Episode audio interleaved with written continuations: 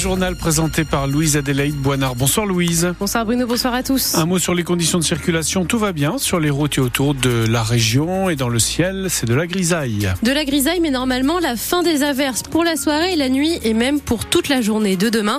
Et on a un temps encore assez doux ce soir, 7 degrés à Dunkerque, à Boulogne-sur-Mer, à Tourcoing ou encore à Maubeuge. Garde à vue toujours en cours suite au naufrage mortel de ce matin dans l'A. Trois hommes sont entendus dans le cadre de l'enquête ouverte pour homicide involontaire par le parquet de Dunkerque. Elle est menée par la brigade de recherche de la gendarmerie de Dunkerque Wamil et l'Office national de lutte contre le trafic illicite de migrants. Les trois exilés interpellés ce matin étaient tous présents dans le bateau qui a chaviré au niveau de Watt sur l'A ce matin à Granchette. Oui, il y avait 16 personnes au total dans la petite embarcation, trois hommes donc, mais aussi trois femmes dont une enceinte et dix enfants tous très jeunes. Ils avaient entre 7 et 13 ans. Les hommes interrogés doivent raconter ce qu'il s'est passé ce matin, pourquoi ils sont partis depuis Watt, qui est pourtant à 30 km de la mer, mais aussi expliquer leur rôle dans cette traversée mortelle. Ils vont devoir décrire le vol du bateau, le moment où ils se retournent, les 16 personnes qui tombent à l'eau et le décès de cette fillette de 7 ans qui meurt noyée et qui n'a pas pu être sauvée par les pompiers. Les autres victimes du naufrage vont bien. Elles ont été prises en charge par les secours et les autorités.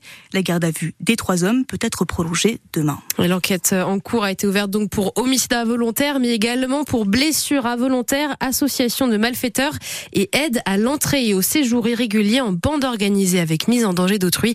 Des informations à retrouver sur francebleu.fr. Des tentatives de traversée, il y en a eu encore d'autres ce matin. La police a empêché une soixantaine de migrants de partir de Sangatte en confisquant leur embarcation. Trois hommes âgés de 59 à 80 ans étaient légèrement intoxiqués au monoxyde de carbone. ce matin à Tardingham, près de Boulogne, c'est un poêle à bois défaillant qui a émis ce gaz.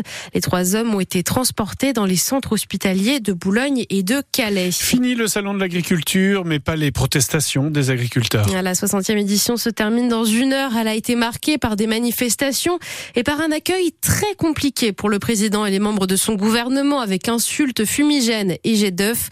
Des actions qui vont continuer d'après la FNSEA, le premier syndicat agricole. Les agriculteurs protestent depuis un mois déjà pour demander une meilleure valorisation de leur travail notamment. Les préfectures du Nord et du Pas-de-Calais s'emparent elles aussi de ces sujets et vont accompagner les agriculteurs au cas par cas. Elles mettent en place des permanences dès demain pour aider ces professionnels à gérer leur entreprise entre normes et problèmes financiers. Ces rencontres commencent demain après-midi dans les sous-préfectures de Lens et de Cambrai.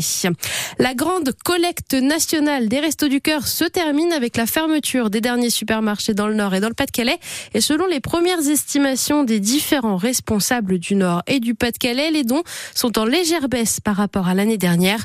On connaîtra le résultat final de cette collecte en début de semaine prochaine, le temps de comptabiliser les dernières denrées récoltées. Enfin, on termine ce week-end en beauté sur France Bleu Nord avec une victoire de Lens en football. Enfin, on l'espère. Les 100 et affrontent Lyon à 20h45. Lens est septième au classement provisoire de Ligue 1 avec 36 points. Lyon est dixième avec 28 points.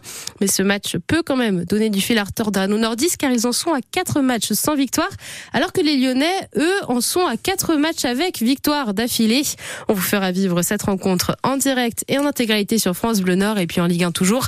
Brest signe son 13e match consécutif sans défaite cet après-midi après sa belle victoire 1 à 0 face au Havre. Toulouse a battu Nice 2 à 1.